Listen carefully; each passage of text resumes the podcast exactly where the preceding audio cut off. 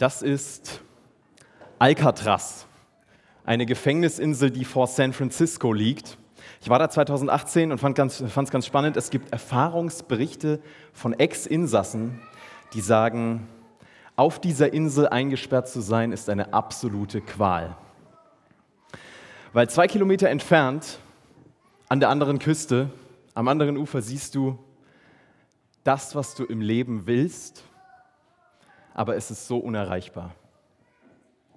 Ich glaube, viele Menschen sind auf ähnliche Art und Weise eingesperrt, aber innerlich eingesperrt. Sie sehen vor ihrem inneren Auge, wie das Leben sein könnte, ohne diese Konflikte, ohne diesen Groll, den man mit sich rumschleppt, ohne diese psychischen Probleme, die einen in Ketten legen können. Und die Gefängnisstäbe dieses inneren Gefängnisses, die lassen sich irgendwie nicht aufbiegen. Diese Predigt handelt von diesen inneren Gefängnissen und vor allem handelt sie aber davon, wie wir mit Gottes Hilfe davon frei werden können. Diese Predigt handelt von Josef und trägt den Titel Vom Knast in den Palast.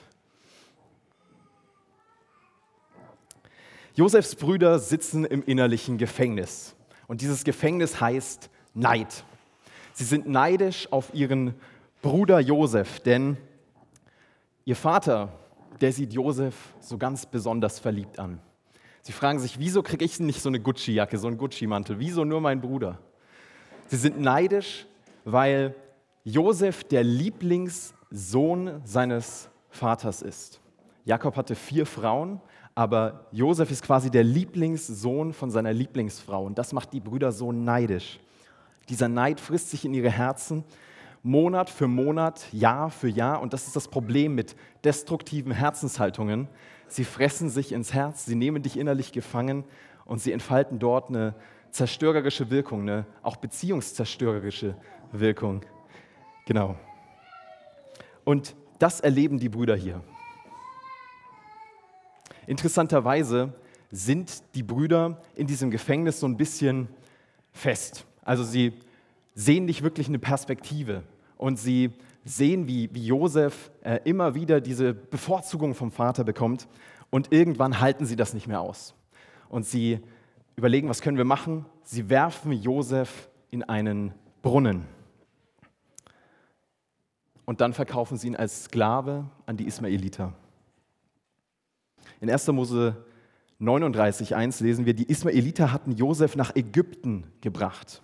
Dort war er an, Ägypter, an, den Ägypter Potiphar verkauft worden, den Hofbeamten des Pharaos und Oberbefehlshaber der königlichen Leibwache. Der Herr half Josef, sodass ihm alles glückte, was er unternahm.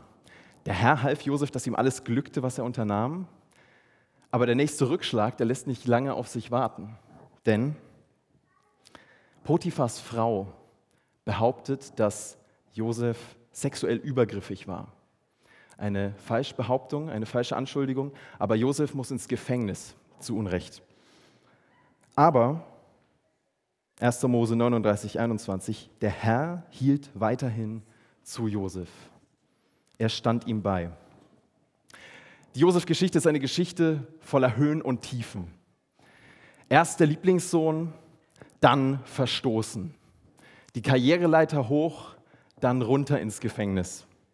Das Leben von Josef ist unkonstant. Es gibt nur eine Konstante und diese Konstante gilt auch für uns. Gott hält zu ihm. Gott ist mit ihm. Und diese Konstante, die gilt auch für unser Leben. Gott ist mit uns, Gott hält zu uns. Aber das heißt nicht, dass automatisch alles immer glatt läuft. Das zeigt uns diese Josef-Geschichte. Josefs Leben war hart. Das Geheimnis ist, Josefs Herz wird nicht hart durch die Härte seines Lebens. Das ist das Geheimnis einer Beziehung zu Gott. Wir lesen in keinem Vers, dass Josef sich beschwert hat, dass er rumgemeckert hat. Was lernen wir daraus? Josef war kein Deutscher, kein Zyniker, keiner, der die ganze Zeit rumgemeckert hat, sich die ganze Zeit beschwert hat. Josef saß da aber auch nicht mit einem Dauergrinsen. Das wird manchmal so ein bisschen romantisiert in dieser Geschichte. Leben mit Gott ist kein Dauergrinsen. Gott ist King, aber er ist kein Burger King, wo es immer darum geht, was du bestellst, wo es nur darum geht, was du willst. Leben mit Gott ist nicht ich fahre in den Drive-In und habe hab meine Bestellung parat. Leben mit Gott ist nicht Wunschautomat. Leben mit Gott ist nicht Erfolgsgarantie. Leben mit Gott ist nicht Vollkasko-Versicherung. Aber Leben mit Gott ist Hoffnung und das Wissen, Gott ist bei mir. Er tröstet mich, er hält zu mir, er sieht meine Tränen und kein Tal bleibt für immer, weil mein Gott das verspricht. Diese Hoffnung trägt Josef. Obwohl die Brüder ihn verlassen haben, obwohl die Sklavenhändler ihn verkauft haben, obwohl Potiphar ihn verstoßen hat. Gott hat ihn niemals verstoßen, er hat ihn niemals verlassen. Wisst ihr, welcher Glaube Berge versetzen kann? Ein Glaube, wie ihn Josef hat. Ein Glaube, der im tiefsten Gefängnis nicht zynisch wird, sondern hoffnungsvoll bleibt. Ein Glaube, der in der tiefsten Grube tief auf Gottes Versprechen baut. Josef kennt die Zukunft nicht, aber er kennt den, der die Zukunft kennt und ihm vertraut er sein Leben an. Jetzt lasst uns mal einen Blick auf die Brüder werfen, denn in diesem Moment, in dieser Geschichte wirkt es irgendwie so, als hätten die Brüder jetzt gewonnen sozusagen. Bei den Brüdern läuft es jetzt, wenn Josef schläft, dann schläft er auf einem harten Gefängnisboden. Wenn die Brüder schlafen, schlafen sie zu Hause in ihrem Bett. Wenn Josef morgens aufwacht und ähm, äh, quasi in seiner Zelle aufwacht, dann läuft er gegen Gefängnisstäbe. Wenn die Brüder aufwachen, laufen sie raus in die Natur. Eigentlich sind die Brüder aber genauso im Gefängnis wie Josef und zwar innerlich. Sie sind innerlich eingesperrt von ihrem Neid, eingesperrt von ihrer Wut, eingesperrt von ihrer Angst, von ihren Schuldgefühlen, eingesperrt von der Frage, wie lange können zehn Brüder ein Geheimnis für sich behalten? Josef ist ein eingesperrter Sklave in dieser Situation. Aber dieser eingesperrte Sklave ist im Herzen freier als seine Brüder. Wut und Rückschläge konnten Josef nicht in Ketten leben. Bitterkeit konnte ihn nicht fesseln. Und so kann Josef seinen Brüdern Stück für Stück vergeben. So kann er später umarmen, statt Rache zu üben. Und jetzt machen wir in dieser Geschichte einen Zeitsprung. Denn ein paar Jahre später kommt Josef tatsächlich frei. Er geht ähm, vom Knast in den Palast, denn der Pharao beruft ihn als Traumdeuter. Das heißt, Josef ist jetzt äußerlich frei, aber innerlich ist er schon längst in diesen Befreiungsprozessen drin gewesen. Innerlich hat er sich schon längst von vielem befreit, was ihm, da, was ihm da passiert ist an Verletzungen. Stellt euch vor, Josef wird jetzt frei und dann geht er vom Knast in den Palast und er trägt aber seine Ketten innerlich noch mit sich rum. Und diese Negativität hält ihn gefangen. Ich war neulich im Urlaub an einem menschenleeren Strand, traumhaft, und konnte es nicht genießen, weil ich so innerlich eingesperrt war von einem Konflikt in meinem Startup-Team.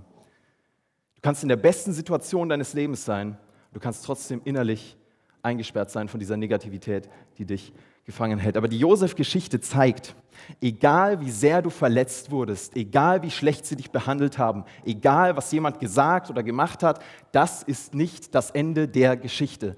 Das ist nicht die emotionale Endstation. Es gibt einen Ausweg aus dem Ganzen. Die Botschaft dieser Predigt lautet, diese emotionalen Gefängnisse, die müssen uns nicht für immer gefangen nehmen. Die Botschaft dieser Predigt lautet, Gott will uns befreien aus allen inneren Gefängnissen.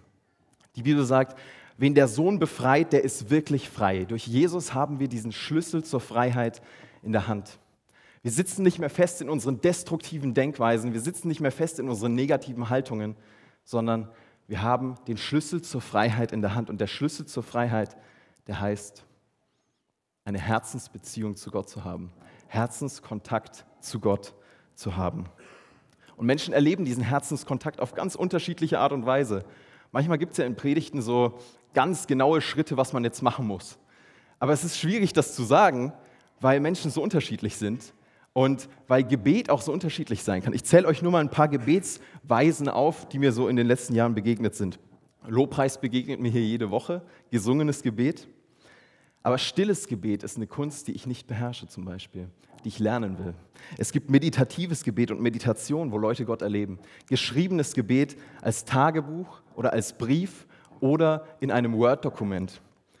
Kreatives Gebet durch Zeichnen, durch andere kreative Elemente. Gebetsspaziergänge oder vorgeschriebene Gebete, Tageszeitengebete. Ich könnte jetzt hier noch weitermachen. Also Gebet ist so unterschiedlich, aber alle diese Gebetsarten haben irgendwie eine Sache gemeinsam. Leute erleben darin Herzensbefreiung und Herzenskontakt zu Gott. Es gibt spannende Studien zum Thema Gebet. Ähm, die habe ich jetzt kürzlich mal recherchiert in der Predigtvorbereitung. Es gibt ähm, Studien aus dem Jahr, äh, eine Studie aus dem Jahr 2019 und ähnliche Studien, die zum ähm, selben oder ähnlichen Ergebnis kommen. Und da kommt immer wieder vor, dass Gebet sehr stark zu psychischer Gesundheit beitragen kann. Die Studien legen nahe, dass Gebet positive Auswirkungen hat auf die psychische Gesundheit, besonders bei Depressionen, bei Stress und bei Angstzuständen. Jetzt muss man natürlich diese Studien auch immer mit Vorsicht genießen, denn äh, es ist ganz schwierig, diese Zusammenhänge auf neurologischer oder psychologischer Basis wirklich äh, zu ermitteln und da Zusammenhänge herzustellen. Aber ich finde sie trotzdem spannend und, und äh, aussagekräftig, diese Studien. Es gibt äh, Studien, die zum Fazit kommen, regelmäßiges Gebet hilft den Probandinnen und Probanden gegen Selbstzweifel, steigert Selbstakzeptanz und Selbstwertgefühl. Und andere Studien sagen, Gebet steigert die Vergebungsbereitschaft. Also diese Studien kommen zum Schluss, dass regelmäßiges Gebet die Vergebungsbereitschaft oft ansteigen lässt. Wie gesagt, nochmal der Hinweis, genießt es mit Vorsicht, diese Studien. Ja, also ähm, kausale Zusammenhänge herzustellen, ist äh, gerade bei diesem Thema nicht so leicht. Und trotzdem ähm, will ich damit so ein bisschen meinen Punkt untermauern, den ich hier machen will. Gebet hat befreiende Wirkung. Das sagt nicht nur die Bibel, das erleben Gläubige seit Jahrhunderten und Jahrtausenden. Für uns Christen ist es, glaube ich, zentral, dass wir uns immer wieder von diesem innerlichen Ballast befreien, weil sonst kommen wir hier in diesen Raum, in diese Gemeinde und dann denken wir, oh nee, da hinten ist die Person, oh, irgendwie, boah, finde ich anstrengend. Da hatte ich mal diese Situation und irgendwie war das schwierig und seitdem ja, vermeiden wir den Augenkontakt und wir reden nicht mehr so gerne miteinander. Und irgendwie ist es immer schwierig. Ja, wenn dir das so geht, dann herzlich willkommen in deinem inneren Gefängnis. Daran erkennen wir es. Und natürlich versteht sich nicht jeder mit jedem. Und Konflikte sind normal, auch in Gemeinden. Aber ich glaube, an unserer Vergebungsbereitschaft erkennen wir, wie liebevoll wir wirklich sind. Es ist so zentral, dass wir Vergebung immer wieder ausleben in unserem Leben. Ich habe kürzlich mal in der, in der Kirche in NRW habe ich eine alte Frau getroffen, die war über 90, aber die hat gewirkt wie maximal 60. Die, hat, die hatte so eine Energie in ihrer Ausstrahlung und die hatte also scharfer Verstand und, und, und total Power und so. Und sie wurde gefragt, was ihr Geheimnis ist. Und sie hat ganz süß gesagt, ich danke dem Herrn, ich versuche mir keine Sorgen zu machen und ich lasse los, was mich grämt. Musste dann erstmal googeln, was Grämen heißt. Also, sie lässt los, was sie belastet, was sie innerlich bekümmert. Ich will gar nicht wissen, wie viel Lebensenergie ich schon in meinen inneren Gefängnissen verschwendet habe. Mit äh, ganz vielen Dingen, die mir nicht gut tun. Mit Nachtragen und Selbstzweifeln und diesem Sorgenkarussell, was sich nicht aufhört zu drehen. Es gibt ein Leben ohne diese inneren Gefängnisse. Glaubt ihr das?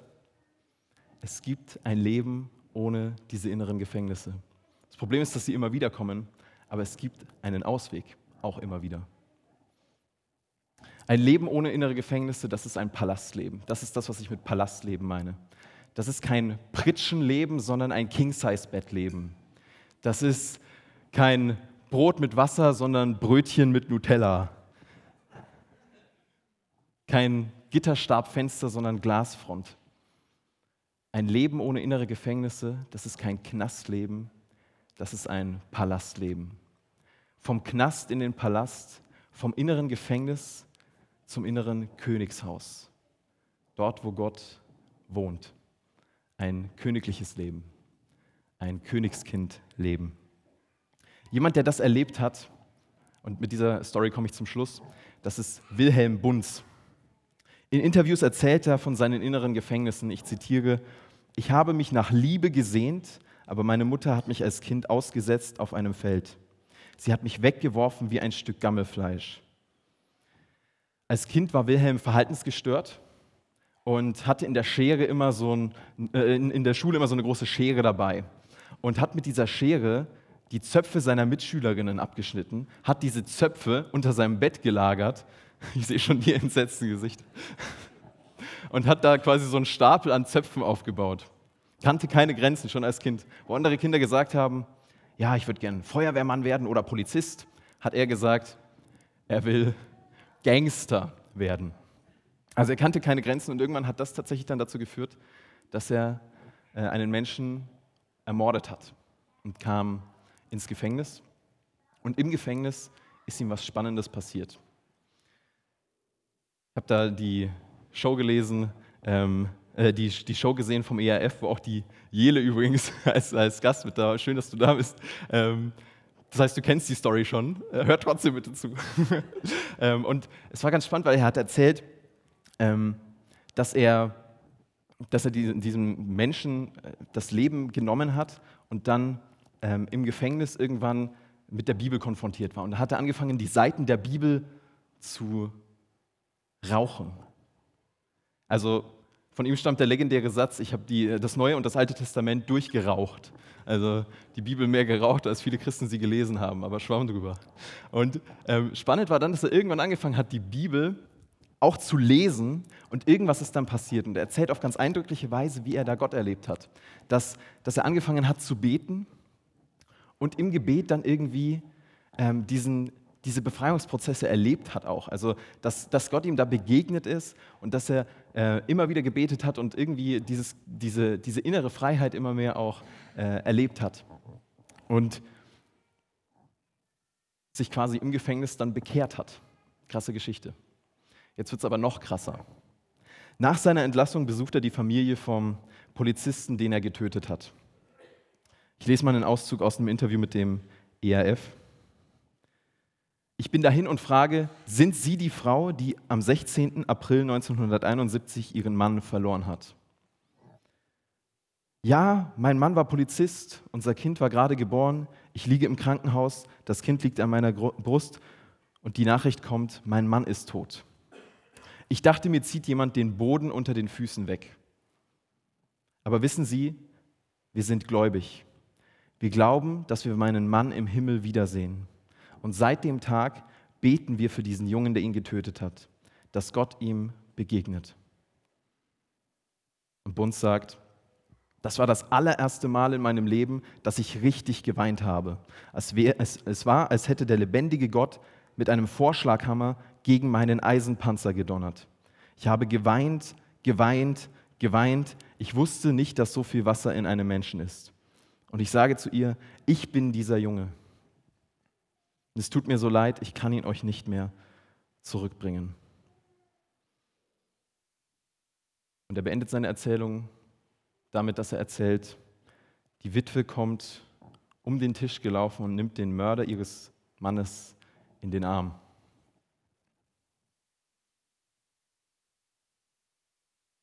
Richtig erklären kann man das nicht.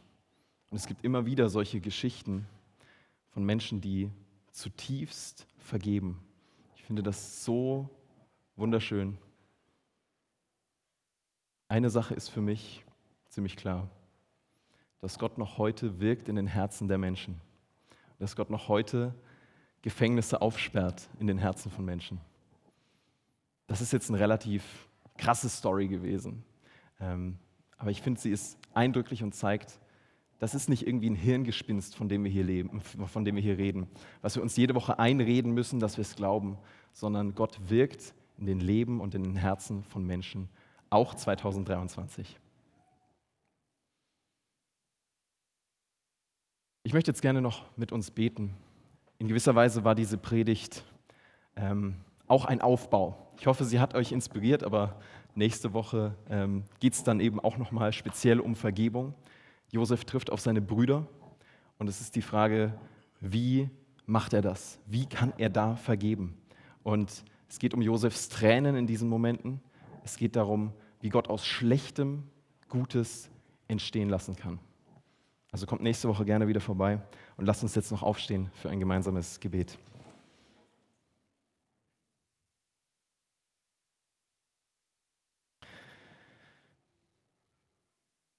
Gott, wir lieben dich, wir feiern dich. Wir kommen hier an diesem Sonntag zusammen und wir danken dir für alles Gute, was du tust. Dankeschön, dass du Menschen innerlich frei machen willst. Und Gott, wir sehen, dass das häufig auch nicht passiert. Wir sehen, dass das ein schwieriger Prozess sein kann, dass das ein langer Prozess sein kann. Aber Gott, ich bitte dich, dass du uns hineinnimmst in diese inneren Prozesse. Du kennst jeden Menschen hier so gut. Du kennst sie am besten und du weißt, wo innere Fesseln sind. Ich bitte dich, dass du für jeden Menschen hier, jede Menschen, die, der das hört, dass du Zuversicht bereithältst, dass du jeden Menschen hier segnest mit Hoffnung, dass es einen Ausweg gibt, denn den gibt's. Danke dafür. Amen.